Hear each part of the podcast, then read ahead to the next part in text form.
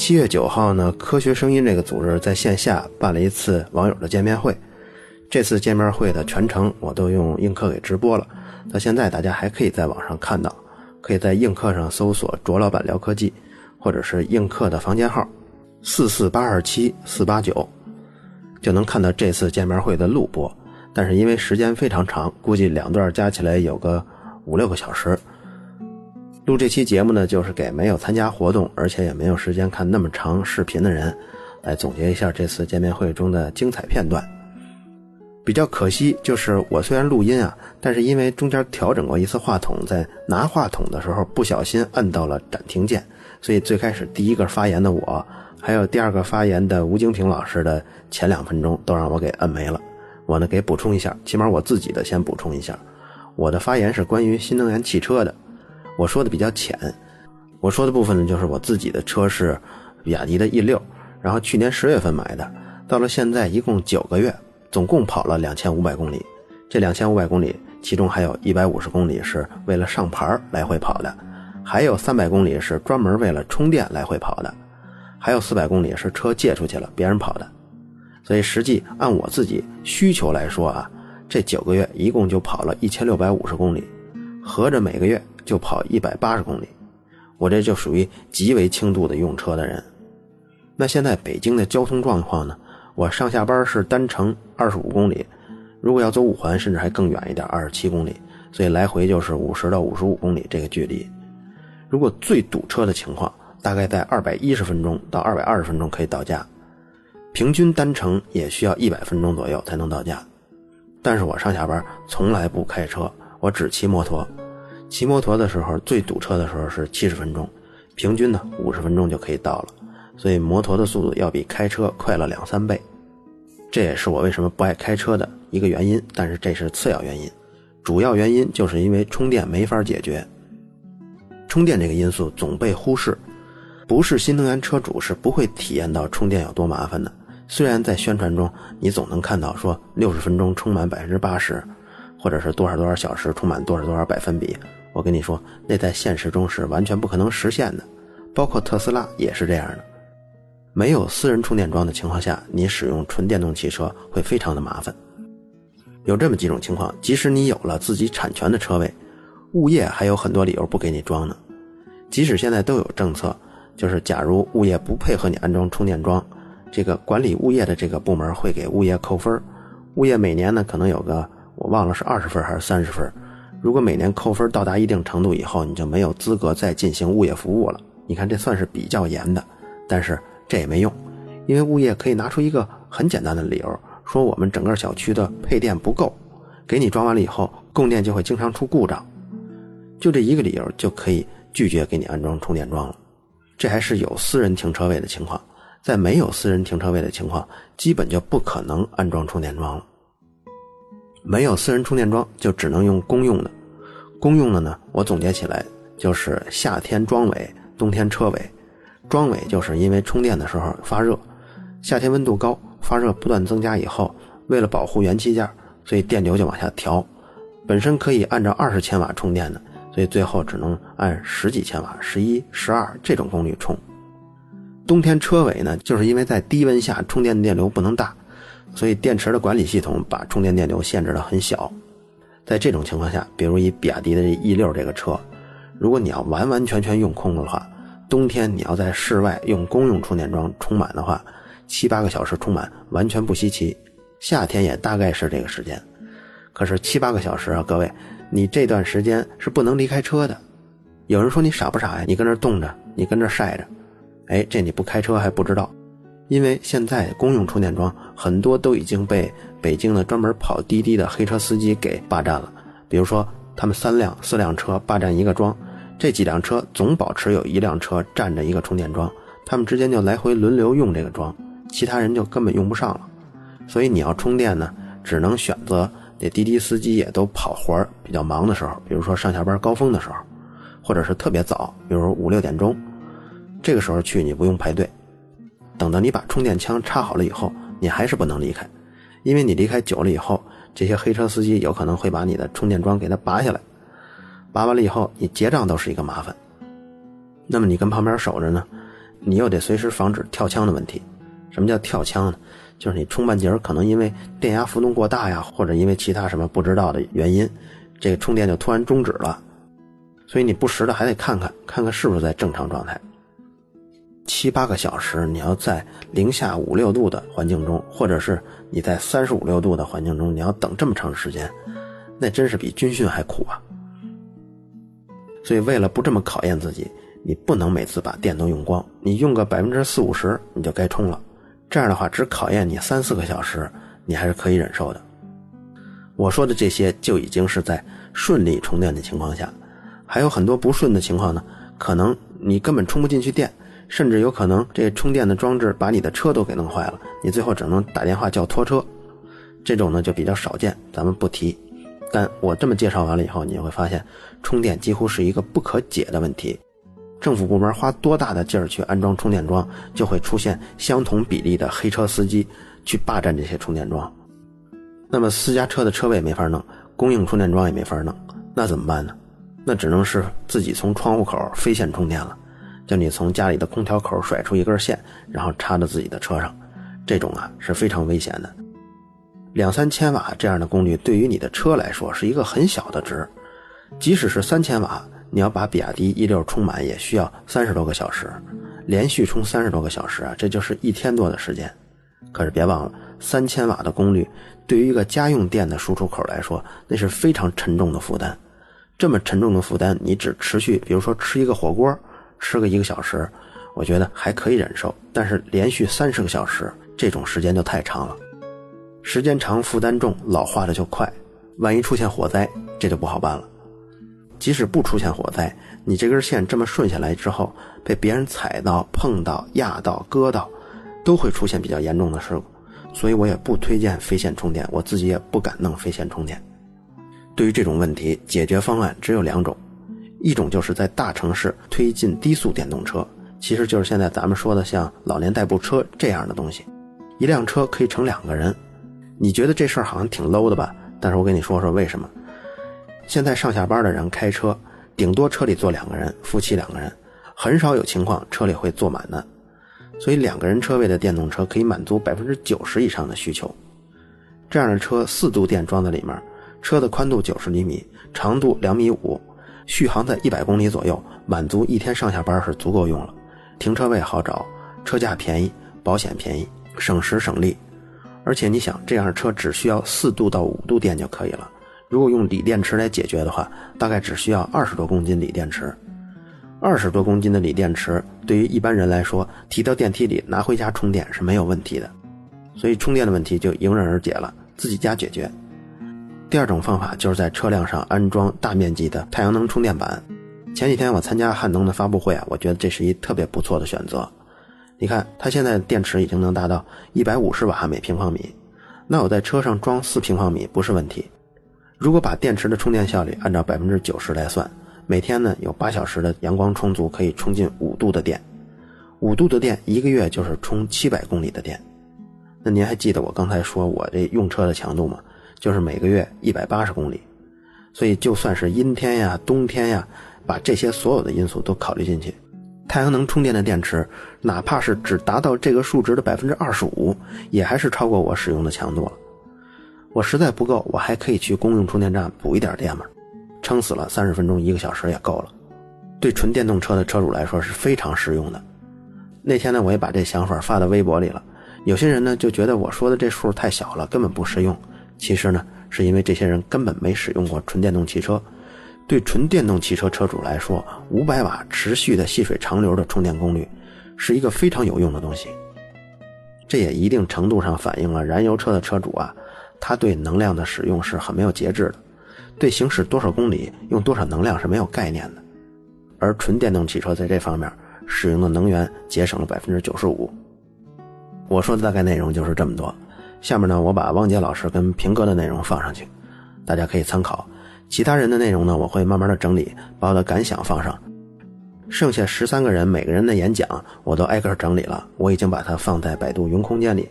这个文件的下载码跟密码，我也会留在这段音频的第一条评论里头。如果大家感兴趣，可以根据这里的内容自己下载去听。好，把重力抵消。然后这个油滴是悬浮在空中的，悬浮在空中，拿显微镜去看，找一堆油滴里面有没有悬在中间那个，悬在中间那个把它读数记下来，然后他就可以测出一堆的油滴，这个带的电荷是多少？结果算了一堆，他做了测量了有效的是一百四十多个油滴，发现除下来大家有个最小的呃最最呃最小呃最大的公约数，他就认为这最大的一个公约数就是电子的电荷。那么核质比我们知道，电子的质量也给算出来了。那么后来发现电子质量比原子核小，比质子小了一千七百多分，呃一千七百多倍。所以这是一个非常微小的粒子。这个密立根油滴试验当时很轰动啊，他拿了诺贝尔奖，但是有问题出来了。这个虽然它的方法是可以的，但是它它这个测量是有问题的，因为它涉及到一次学术造假。他测了一百四十多次，他自己挑哪个符合他的研究结果，他就挑出来，他挑了九十多个，然后拿这个作为数据发表了。而且跟他当时一块儿做实验的还有他的研究生。然后按理说跟他一块儿做实验，你署名权是有的。他跟人说，这次您就别署名了，那个下次您单独署名，这样你博士生就毕业了嘛，对吧？你就可以过了。就这这次就是他自己一个人署名。其实他到他的研究生八二年死之前，把这个事儿给爆出来了。所以这涉及学术不端呢。但是他这个方法的确是可以的。但是后来费曼。呃，说的时候，每次做这个试验，这个数值就会大一点；每次做这个试验，数值就会大一点，因为他用错了一个空气粘滞系数。但是当时所有科学家不知道他测的有问题嘛，后来就觉得自己测的跟那个跟他的不一样，是不是我做的不够好？就努力去消除那些误差，尽量贴近它。但是因为密里根做的是错的嘛。所以每次贴都贴不准，就得大一点，每次贴都大一点，最后逐渐逐渐逐渐，很多人做这个实验，重复了以后，才逼近了真实数值。这个密里根，所以这个密里根油滴试验也很有意思。他因为你没想到拿诺贝尔奖的人，他就是涉及学术造假的。嗯，再下面一个就是像第四个了，就是牛顿的分解分解光。就是他窗户上扎了个眼儿，拿拿三棱镜一分解，啪，七色彩虹出来。我想这大家都想象得出，这是最美丽的一刻，这是什么样的感受？再往下，那就是，呃，托马斯杨双缝干涉。这个光的波动性大家都懂。当然，我要顺便多说两句，这位杨大夫他是一个眼科医生，因为喜欢一搞眼科嘛，对光学产生兴趣。他同时通晓 N 国语言，解读罗塞塔石碑，他解读了一大段还有，他是科学家里面最会耍耍杂技的，他会走钢丝，对吧？这个双缝干涉，卡文迪许牛称，我在我那个专辑里面《伟大的实验》里面我讲过，他人家马你挑着担，我我牵着马的去上山跑谢赫伦山做 做那个实验，要把地球撑出来，但是精度远远没有卡文迪许做的高。卡文迪许是我们知道的最后一个科学怪人。他有钱呢，他们家是兰开斯特公爵，所以他可以什么都不管，我一辈子就做实验。我而且他甚至实验结果他不发表，我懒得发表，我自己爱闹着玩儿。以后所有的这种科学怪人基本上都是以他为蓝本的。卡文迪许扭秤，还有就是伽利略斜面加速，伽利略斜面加速，然后。呃，他这个斜面做了好几千次，他的确是为这个就是整个理论体系的建立啊，没有伽利略就没有牛顿。你会发现这俩是一对儿，伽利略做实验，牛顿总结理论，然后后面还有一对儿呢，法拉第做实验，麦克斯韦总结理论，嗯，然后还有就是，呃，卢瑟福他的原子模型，那时候流行的所有原子模型，后来。被他试验证明是不靠谱的。他用阿尔法粒子的散射试验证明原子是有个核的，而且大部分质量集中在了这个核上。这核里面有个什么东西？自从有了这个发现以后，整个量子才拉开了这个研究的帷幕。微观世界到底是怎么回事？所以这个东西也很重要。嗯，再下来就是，嗯，一个很有意思的，北京天文馆就有复刻版。他证实了你你一个摆锤你就按着直线摆好了，他发现它居然会转。后来妇科就当着大家告诉你，就是说这是地球的自转造成的。我们的地球不是一个完美的惯性系，哎，所以告诉你，地球自转，你拿肉眼你都看得到。但同时，也提出这这揭示另一个理论啊，就是惯性是可以用来导航的，因为惯性本身是一个参照系，你参照它能看到地球在转，这个参照系，而且是不依赖外界环境。所以才后来有陀螺仪啊，有这些东西。当然，陀螺仪就麻烦事儿就更多了。啊，周周老板刚才讲的，导航就得靠惯导。嗯，这十个就是这种试验呢，就是他们都是在简单的实验室里面就可以做出来的。那时候，像罗瑟福啊、汤姆逊啊，他们在实验室里都是叫叫学生，你们所有的仪器必须动自己动手做。哎，然后这个习惯到什么时候被打破呢？到了原子弹。这个实验你肯定个人是做不了的。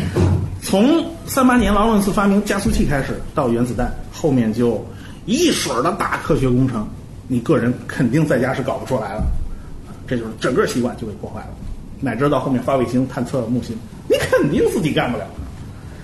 所以现在评选也是他们自己感情上的一个回归，全是最简单的实验。OK，我就讲这么多。我讲的这个题目也是比较通俗易懂的啊，对对对对。我们在讲之前要先表演一个那个表演一个重要的节目啊，大家听好了啊，我们有一个重要的节目要表演啊。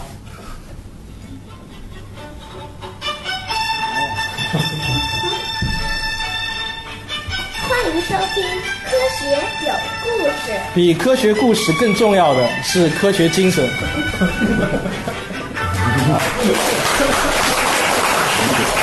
原版原版。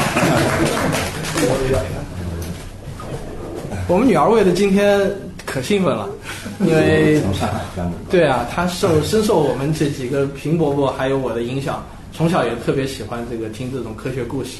但是他听我的这个节目啊，他有一个习惯，他一定是先把这个片头给听了，就是每次要先听完，听完这个片头呢，直接拉到最后面听结尾废话，结尾废话听完了，然后再开始听正文。他每次都是这样子听的啊。然后我今天想讲的是那个独立日，为什么想讲独立日呢？因为这段时间独立日二不是正在热映嘛，而我可以告诉大家，我是一个铁杆的这个独立日粉丝。九六年第一次看独立日的时候，我就被震撼到了，因为那时候这种大片儿确实是很很让人震撼。而且独立日，我记得当时没有在中国公映，因为没有引进，我是在网上当的，那时候还没有网，呃，不是在网上就买的那个碟片，看的那个还大概还是录像带，还不是 DVD 吧。还在看，哇，这实在是太震撼了！九六年啊，读大学的时候，那时候没有网。呃，看完独立日以后呢，其实我说白了，独立日里头并没有太多的这个科学性啊，科学性是很差的。但是我还是很喜欢看，为什么呢？解气，就像平哥说了一句话点评叫“这个痛打外星人”，然后这就是一个情节。当然，到了两千年以后，那个《黑客帝国》出来以后，《黑客帝国》就成了成为了我最喜欢的科幻电影。那么之前一直就是独立日。那么这次《独立二》一出来，我首映我马上就去看了，因为而且我是带着我女儿一起去看的。我女儿就问我，这为什么要去看《独立二》啊？我说带你去看痛打外星人，可解恨了。那是基本上很少有一部就是把外星人最后给痛打给打扁的一部讲外星人的片子，所以可解气了。我看了很多遍《独立日一》，然后随着年龄的增长，然后这个知识的增长，然后我就开始带着一种科普的眼光去看《独立日》这样子的科幻电影。呃，有很多科幻电影在中国啊，虽然叫科幻电影，但是我觉得准确的应该叫幻想电影。真正称之为科学幻想电影呢，还是非常非常少的，就是科学性比较高的。那最近出了几部，你比如说《星际穿越》，就科学性非常高，《地心引力》啊，还有像《黑客帝国》。那《独立日二》呃，说白了呢，科学性稍微强了那么一点点，但是还不是特别有科学性。但总体来说呢，我看《独立日二》完全是一种情节，还是为了一种解气。但是我还是想从科普的眼光去看一下《独立日二》里《独立日二》里头的一个问题啊。首先，呃，如果我不知道在座的有多少人看过啊，嗯，看过《独立日二》吧？啊，就没没没多少看过。那我要把剧情稍微讲一下。这个 啊，剧透啊！那我不讲剧情，我只讲里头的一个场景嘛。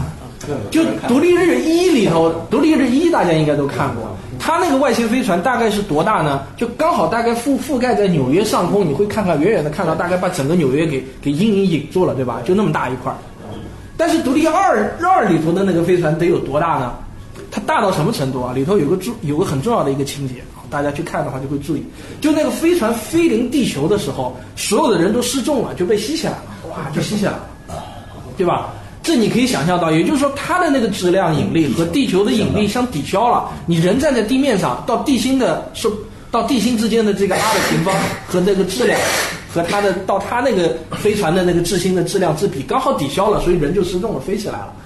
然后我就是看完这个以后呢，回去马上我就拿起那个手机，我就开始做一个计算，就是我算一算，到底这个飞船的质量得大到多少程度，这个人才能被失重失掉。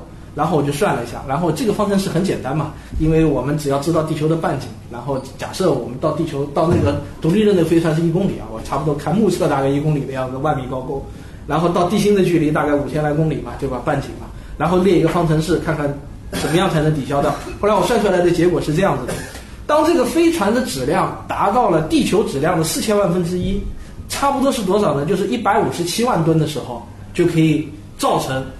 这个人在地面上就失重了，哇，就飞起来了，因为地心引力刚好抵消了嘛。然后我一算，哎，这还是有道理的。也就是说，做一个一百五十七万吨、四千分之一质量、四千万分之一质量的飞船，确实是可以造成这种现象。然后这个会有多大呢？我大概用毛估估了一下，哎，发觉跟电影里头的差不多像，差不多大。在电影里头有一个很很漂亮的一个场景啊，就从太空中看这个飞船降落到地球上，就好像一个大章鱼附在了一个篮球上一样。一个章鱼附在了一个篮球上一样，然后我估计导演和编剧是算过的，就是这个飞船的这个大小和它产生的这个地面的这个失重的效应，它是算过的。哎，我觉得这个还是蛮有意思的，这个说明科学性增强了，这科学性大大增强了一点。没有算错，我没算错，你不信你去算四千万分之一嘛，一百五十七万吨，不信你去算一下，反正大概就是这样子。我当然没有做很仔细的运算啊，我就直接就在那个我的。量子，反正我觉得编导是算过的，至少它的科学性加强了。然后从这里头呢，我又想起刘慈欣的另外另外一部科幻小说，叫做《吞食者》，不知道大家看过没有？《吞食者》讲的是那艘外星飞船是怎么样的呢？像一个轮胎一样的一个外星飞船，它去吞食一个星球怎么吞呢？它用这个轮胎把一个星球这样子哦给它套住，这样子围绕一圈，套住一圈以后的好处是什么呢？这样子的话，所有这一圈就吃到这一带的地方都失重了，对吧？那么他要把地球上的那些所有的资源，水呀、植物啊、有机物，给它运输到飞船上去，就变得很简单了。因为失重了嘛，失重以后就不需要有多大的能源，呼呼呼，直接就运到飞船去了。所以你看，刘慈欣的想象力还是真的是很丰富的。他把科学性和实用性真的是结合的很好。吞噬者的飞船是啪一扣，然后所有的东西都失重了，哦，就把它吸过去了。那当然，我想独立日二应该是没有看过吞噬者的。但是他至少想到了，这艘飞船下来的时候是会导致地面上的人失重的。就这一点，如果叫中国导演去拍，够呛，我估计够呛，真的是不会不一定会想到这个。然后这是关于地心引力。然后接下去我们看第二个桥段，就是在《独立日二》里头，因为我们吸收了《独立日一》里头的外星人的科技，所以我们就发明了一种拖引机。这种拖引机它的动力呢是反重力。就是它可以启动一种反重力装置，这样子的话呢，我们就很很容易的摆脱地球的引力，飞到月亮上去，不用花多少力量。那么这里就牵扯到一个问题：这个反重力拖引机到底在理论上是不是可行的？反重力拖引机，实际上在爱因斯坦的广义相对论被普及之前，大多数科学界都还是认为反重力是有可能实现的，因为当时只是不知道重力的原因是什么嘛。但是无论如何，大家想大概跟磁场那样吧，是某一个引力场，然后把这个引力场只要想办法给它屏蔽了，或者磁场不是一开始相吸的嘛？如果我把它改成相斥，那不就嘣就就就弹出去了嘛？搞一个开关这样的一开，对吧？那在很多的科幻小说里头也都是这样子去幻想的，而且科学家也觉得没有什么问题，这可以实现嘛？但是这个爱因斯坦的广义相对论一出来以后，这个情况就变了，就正儿八经去研究引力的那些科学家。如果你去看一些严谨的一些科普著作，比如说啊，我格林的那本《宇宙的倾斜》，或者说我这两天正在看的这个《隐藏的现实：平行宇宙是什么》这本书，格林出的一本新书，里头就讲到这个引力的时候呢，他就会告诉你，就是很遗憾，我们关于所有关于反重力的这种科学幻想，或者对反重力引擎的这种期望，都被爱因斯坦的广义相对论无形的给它打碎了、摧毁了。因为你只要承认爱因斯坦的广义相对论是正确的，那么对不起，反重力引擎是造不出来的。因为很简单，引力它并没有一个引力存在，引力就好像周周老板说过的，它不是被发现的，是被发明出来的。实际上，我们这个地区、这个世界上、这个宇宙中，并没有一种叫引力的东西存在，它只是时空弯曲的一种呃视觉表现、视觉体现而已。因此，所有的引力只不过是这个空间扭曲了。你在这个扭曲里头空间里头做直线运动，表现出来的就是在引力场里头做的这种弧线运动而已。因此，你想屏蔽这个引力是不可能的，因为并没有引力，你没有办法这个把这个扭曲空间这个给它实现。但是说老实话，这个空间的指这个空间被扭曲是因为大质量造成的，那是不是我也用同样的方法把这个空间再给它掰回来、扭回来，不是也一样可以实现引力场吗？对不起，也不行。为什么？那需要的能量实在是太大了。因为我们可以做一个简单的计算嘛，要把地球产生的这个引力弯曲空间已经是很小一点点了，给它掰直了，那你至少要差不多同样大小的质量才能够把它再把它抵消掉嘛。但问题是，按照 E 等于 mc 方的话，需要同样大小的这个质量，就需要同样就需要距就是 mc 方的这个能量，因为能量和质量是可以互换的嘛。那这个质这个能量的大小是多少呢？而且是负的。对，基本上基本上也是在可以预见的或者在科学理论可以预见的这个理论当中，也不可能产生这么大的能量。所以基本上啊，从我现在看到的所有的科普读物或者科学家的言论来看，反重力反重力引擎在科学家眼里是理论上是不可以实现的。但是有意思的是呢，就是美国有个著名的科普作家叫阿西莫夫。阿西莫夫他，我想他很出名了，他是一个科普作家，而且他自己本人科学知识也是非常非常的丰富。但是我就不知道为什么他在写的好几部科幻小说，包括他的科学幻象里头，都畅想这个反重力装置，畅想反重力装置。那么因为我对阿西莫夫的这个书和他的传记看的比较多，我一直在想，他到底是心里真的认为是有反重力装置能存在，还是说他在这一块确实也存在了知识盲区？啊，这个我现在并不并没有找出。并没有找出确切的一个答案啊，呃，总之今天分享的两点，就是大家可以帮我验证一下，到底要多大的一个飞船才能造成独立日二里头的那个失重的效果？第二，反重力装置是做不出来的啊。好了，我的分享就到这里，谢谢大家。